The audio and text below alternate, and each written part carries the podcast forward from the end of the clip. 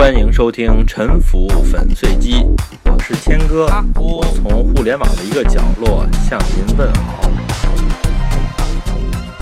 一百年前的一九一六年是一个什么样的年头呢？爱因斯坦在之前的一年啊，刚刚发表了广义相对论的场方程啊。在一九一六年，他就任了德国物理协会主席。宝马汽车公司呢，就是 BMW。也是在这一年，在慕尼黑诞生了。在中国呢，刚刚称帝的袁世凯啊，又宣布退位，并且在同年去世。中国的共和政体得以保存。像飞机、汽车、电话、电报、化肥、钢结构的高楼大厦，这些定义了现代生活方式的科技呢，都已经诞生并且开始普及了。这个世界上呢，第一次，少数人呢。就能够生产出多数人需要的物质财富，甚至啊出现了所谓的过剩。人们呢不禁想啊，是不是出现了这么一点点儿消灭贫困的可能呢？原本啊属于资产阶级消费的生活方式，也逐步走向了大众。是不是一个更加平等和文明的社会即将到来呢？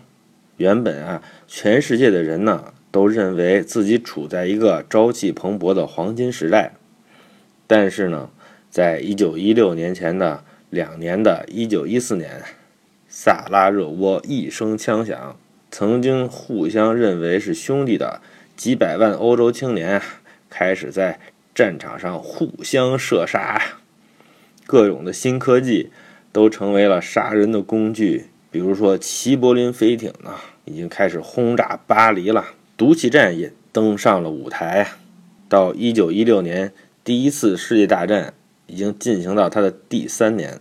最血腥的人称叫做“凡尔登绞肉机”的凡尔登战役就发生在这一年。英法德三国上百万的青年在西线的碉堡和堑壕之间丧生。在土耳其的达达尼尔海峡，英法的登陆部队被土耳其军队击败。在付出了二十五万人伤亡和被俘的代价之后呢，英法联军被迫从加里波第的滩头上撤退，退回海上。在这些大事儿面前呢，有一件小事儿就显得葱毛蒜皮、微不足道了。这是什么呢？在一九一六年，世界上第一个城市规划法规啊，在纽约问世。城市规划的这个专业呢。可以说是围绕在规划法之上，在这一年诞生的。到今天呢，规划法规已经有了一百年的历史了。这个历史呢不短也不长。假如说啊，人类在城市的历史呢是一天的二十四个小时，规划局出现的时候啊，城市已经存在了二十三小时半了。在那二十三小时半里边，城市乡村里的各种建设，难道就是无序的吗？就是混乱的吗？就是丑陋的吗？当然不是了。如果你想盖一个房子，那么只要地是你的，你不侵占别人的空间，你不堵塞公共的街道，呃，随你想盖成什么样，盖多大面积，盖几层，都是你自己决定的。当然了，社会习俗、左邻右舍的意见呢，也会对你的建设行为有一定的制约。但是呢，这种制约不是刚性的。比如说呢。现在村里都是一层的这种四合院这时候呢，晁盖晁保正他家的这条街上呢，往来的人多，他要盖一个二层的酒楼啊。隔壁的宋江宋押司这个时候呢，他就有两种选择：其一呢，是他出来抗议晁盖，说：“哎呀，你怎么盖的比我高呢？”他要求晁盖停止工程。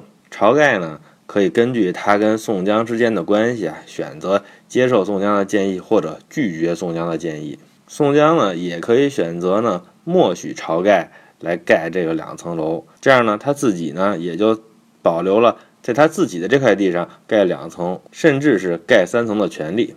在现实中啊，理性的宋江呢，一般都会选择默许，因为呢，他的需求呢和晁盖是类似的。晁盖有去开发的需求，意味着呢，宋江也有这种潜在的需求。何况，宋江其实也没有什么强制的手段来限制晁盖来开发，他呢，只能够使用他自己的社会影响力。这个社会影响力呢，是一种无形资产啊。可能你宋江有一点社会影响力，但是也不能胡乱的去透支。但是呢，如果晁盖要建的呢，不是一个二层小楼，而是一个九层的佛塔，而且呢，哎，他在塔上啊，每层要葬一个他的先人，那就不只是宋江了，那左左邻右舍呀，吴用、卢俊义，肯定都会跳出来反对的。你晁盖再一意孤行，再非要盖这个佛塔，那他家的孩子在私塾里就吃不开了。是吧？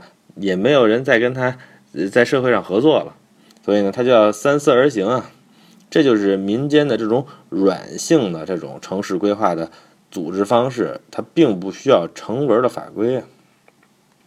而且啊，大家非常喜爱的旅游经常去的地方，比如说云南的丽江、江苏的周庄、安徽的宏村，还有日本的，比如说京都的东山，嗯，大阪南船厂。银座、日本桥、镰仓、意大利的罗马、威尼斯、锡耶纳，甚至庞佩古城、英国的伦敦、巴斯、爱丁堡这些地方，历史都很悠久啊。在世界上存在城市规划这个专业之前，几百年甚至于几千年，人家就已经呃非常成熟了，大概就长现在这个样。这些城市或者是村镇，他们的物质格局当中呢，哎，蕴藏的是一种集体的。或者是个体的智慧吧，他们呢是社区领袖和群众之间，或者是群众和群众之间这种自然的反复博弈的，他们的利益啊，这种进行反复平衡的结果，他们呢各自具备独特的美，这种美啊和规划法规和规划局这些现代管理工具啊其实都毫无关系。而政府规划的得意之作呢，最典型的。是墨索里尼在罗马古城旁边搞的这个新罗马啊，呃，这个规划思路还算完整吧。但是您去罗马的时候会去那儿吗？您去巴西的时候是去里约热内卢呢，还是去大建筑师尼迈耶规划的巴西利亚呢？您去伦敦附近旅游的时候是去牛津呢，还是去那个根据新城镇规划原理搞的米尔顿凯恩斯呢？您去北京玩的时候，是去后海琉璃厂、五道营呢，还是去望京和亦庄呢？这些地儿不都是政府顶层设计的吗？这些地方有人去吗？在这个世界上没有规划法的时候，一切也是运行如常，运行甚好啊！直到现在，世界上仍然有很多城市没有规划法，或者是主动的拒绝规划法。比如说休斯顿吧，休斯顿已经属于是特大城市了。在这个城市里呢，历史上曾经有三次有人提案要制定规划法，这三次投票都被否决了。那么没有规划法规，导致休斯顿看起来和别的美国城市有什么差别吗？还真看不出来。休斯顿呢，看起来和别的美国城市一样，甚至啊，看起来也没有更加混乱无序。休斯顿呢，甚至也没有发生啊，大家最担心的这种没有地方停车的情况。而且呢，只有在休斯顿盖房子的业主他自己明白，他自己啊省了多少麻烦，省了多少钱。在一九一六年，到底发生了什么，让世界上冒出来一个规划法呢？因为啊，有一个地方叫做纽约，纽约的传统市区呢是在一个长条形的岛上。我们知道这个岛叫曼哈顿。这个岛呢，面临大西洋的这边呢，有若干大大小小的岛屿啊。这些岛屿它阻挡了海上过来的这种大浪，而岛的两侧呢是哈德森河和东河，河水切割岩石构成的这些地层啊，把这个河床冲得很深。哈德森河的上游经过伊利运河呢，是可以连接到五大湖、美国和加拿大的这些内陆的腹地。甚至呢，可以通过芝加哥运河连接到密西西比河流域，所以呢，纽约这个岛，它南面的尖儿上呢，两侧呀是天然的良港啊，而且是绝对战略性的地理位置。这儿呢建有码头和仓库，各种大宗物品呢就从这儿运进运出啊。这个地方发展期货、保险、股票和各种证券交易，历史悠久，成了世界上最大的金融中心。这儿的建筑呢也是非常的密集，不过在当年啊，最多也就是八九层，再高就爬断了腿了。到了一九零零年前后啊，有两个黑科技开始普及了，一个是电梯，另一个呢是钢结构。这两个东西一出现，坏了，这个楼的高度呢，就几乎啊不受限制。哎，也不知道该盖多高才算划算呀。所以呢，当时啊，世界上出现了两个在这标摩天大楼的地方，一个是芝加哥。另外一个就是纽约的金融区，他们的工作成果呢？您现在可以到纽约的华尔街来查看一下。从华尔街的地铁站出来一看，哟，天在哪儿呢？仰起头来，把这个脖子基本上是扭到折断的程度呢。发现，在街道上空一百多米啊，和街道一样宽，大概有二十米宽吧，有这么一线天。不管啊，外边是什么天气，这个街道上呢，它终年。从早到晚就都是阴天。我们普通的陆家嘴呢，楼其实比华尔街更高，但是呢，也没出现这种一线天的情况。那纽约为什么搞成了这个样子呢？你想，古人盖房子呢，都是一块地，这个地呢，如果大一点儿，就贴着它的轮廓盖一圈儿啊，中间留一个采光的院子，这就是四合院嘛。中国呢，从南到北，四合院都是最普通的民居。我呀，在前面第十七期的时候讲过庞贝古城，当时说过，在古代的欧洲呢，也是以四合院为主要类型的。四合院啊，如果加高到了三四层呢，就变成了意大利的这种大宅啊，palazzo，一圈柱廊围着一个内院的这种大宅。但是如果你要是地块小，像纽约这样的，一般地块都很窄，中间就挖不出来院子。就会盖成一个呢，和左邻右舍都紧挨着这么一个方方的房子，俗称叫 townhouse。不管怎么样，任何人在城市里啊，盖房子的时候都会把自己的地给占满，没有人会故意从邻居的地上或者是从街道上呢退回来一段。华尔街也一样，过去呢，这儿呢就是像潘金莲住的这种街边的这种两层的这种门脸房，一个挨着一个。楼上窗前晒晒衣服呢，这时候巧遇了西门大官人啊！西门大官人就给嗯潘金莲的老公武大郎呢搞了一笔开发贷啊。武大郎呢要改造一幢办公楼，租给券商，这样呢，这样一座大楼就拔地而起了。隔壁紧挨着呢是武大郎的弟弟武松的家，武松一看不错，我也搞一个吧。这两家的房子呢，其实紧挨着的，中间呢就有一个二十厘米的缝儿。那么呢，武松的大楼一盖呢，那武大郎的大楼的窗户不就被挡住了吗？但是那又怎么样呢？武松的大楼挡了武大郎大厦，那反过来武大郎大厦也挡了武松的大厦呀，也不能说谁先盖谁就有理，他们两个人的权利是对等的。武大郎呢，在他盖大厦的时候呢，是以认可武松也盖大厦为前提的。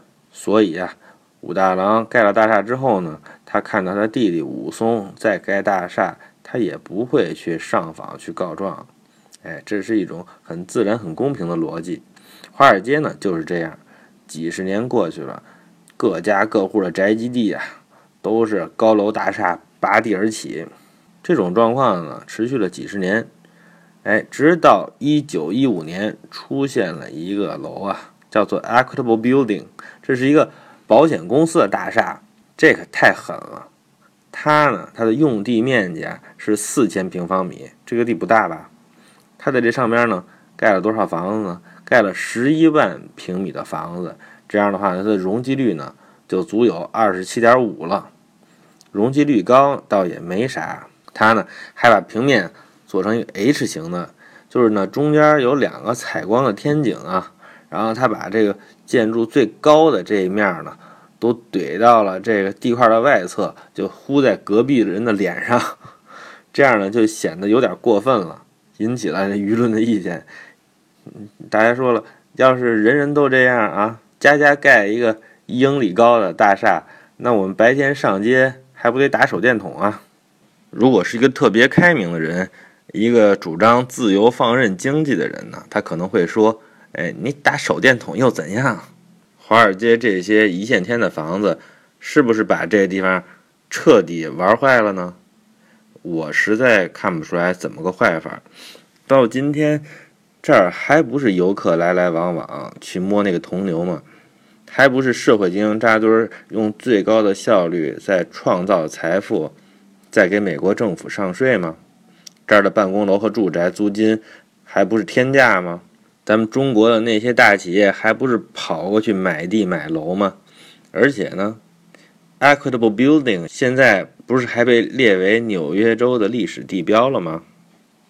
不过呢，您要注意，这是一个什么年代？在一九一六年啊，进行中的一战，这是一场愚昧的战争啊，搞得连资产阶级都对资本主义制度产生了怀疑。左派思想呢，正在抬头。在欧洲啊，社会党已经马上要上台了。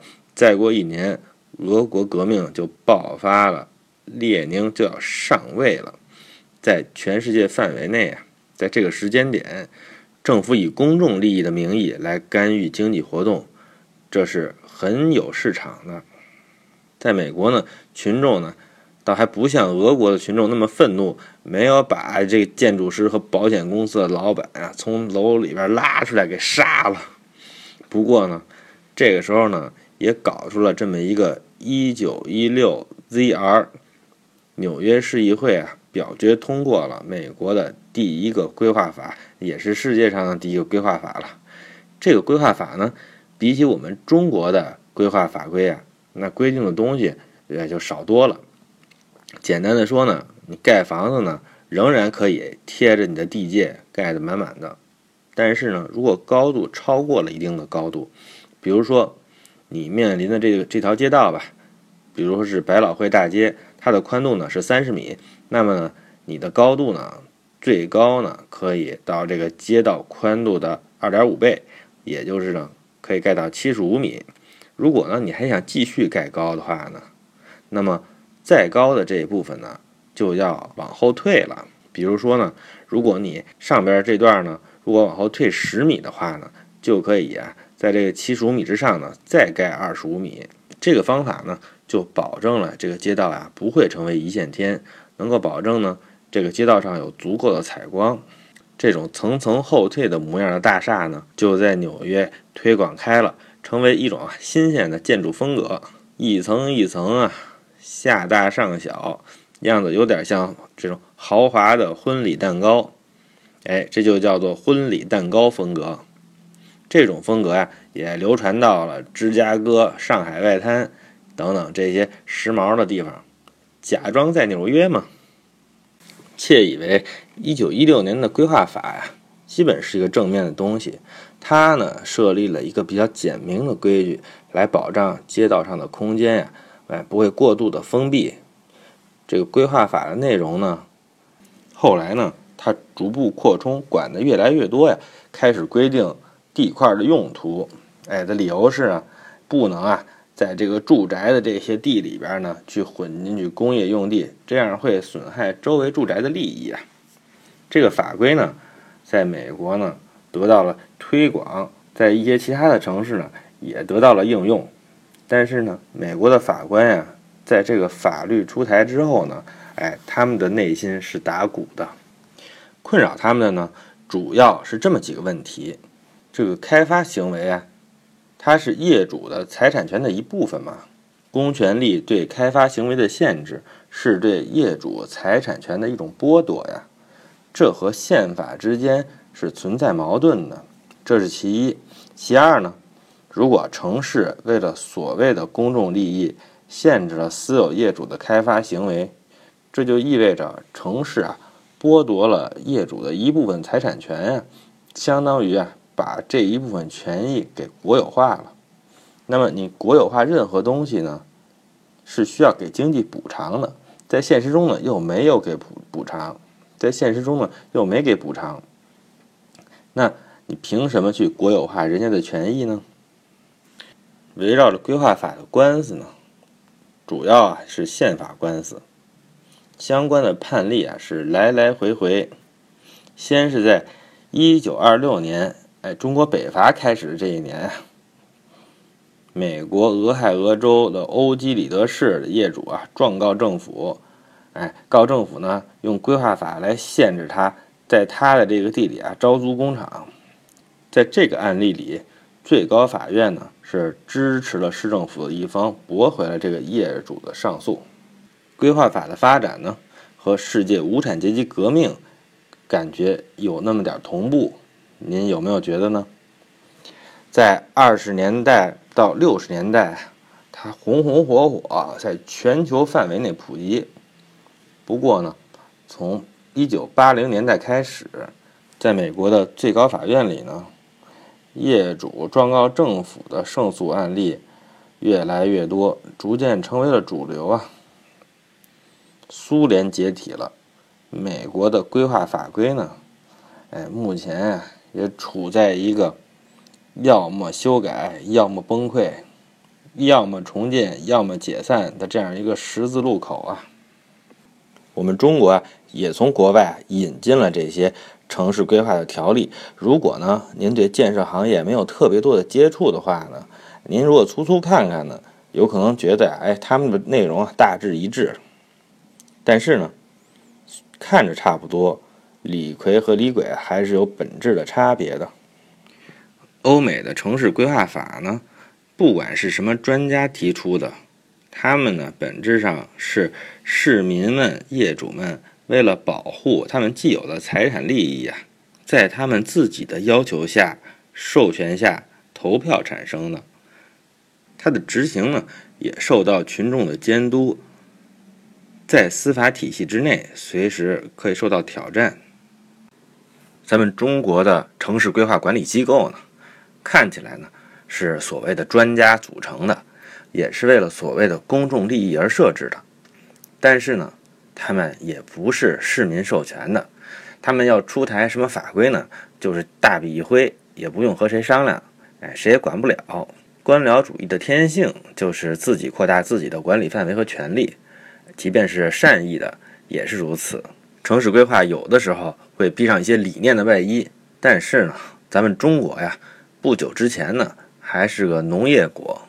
咱们中的多数人呢，包括我们的领导和专家呀，有的呢可能在卢浮宫前照过照片，但是，对于城市究竟是个什么样，或者说应该是什么样，他们的理解，主要停留在一些空泛的臆想之中。我们对城市建设的各种管理呢，基本上也是经不起推敲的。主要的业绩呢，就是土地浪费、城市步行环境的崩溃和全社会建设成本的提升。但是呢，管理者呢，该升官升官，该当院士当院士。他们管理的社会公共资源呢，就是土地。在现在呢，又偏偏赶上了中国大搞房地产的风口，土地呢，被赋予了特别大的经济价值。随便谁，不管他是贤明的还是愚钝的，是谨慎的还是鲁莽的，大笔一挥就能左右几亿财富的命运。我上面说的这些呢，是要提醒我们城市规划人士，我们自己啊，不要轻易相信自己脑子里的那些理念。那些理念呢，在这个世界上还没怎么成功过。第二呢，不要迷信顶层设计。这个世界上啊。最差的城市案例，都是大建筑师顶层设计的；最好的案例，都是千百个武大郎和潘金莲他们自己安排的。改革开放本身呢，也不是顶层设计的，没有那么复杂。小岗村的农民呢，他们冒着杀头的风险，自发的搞包产到户，他们呢就解决了自己的吃饭问题。芜湖的个体户年广久呢。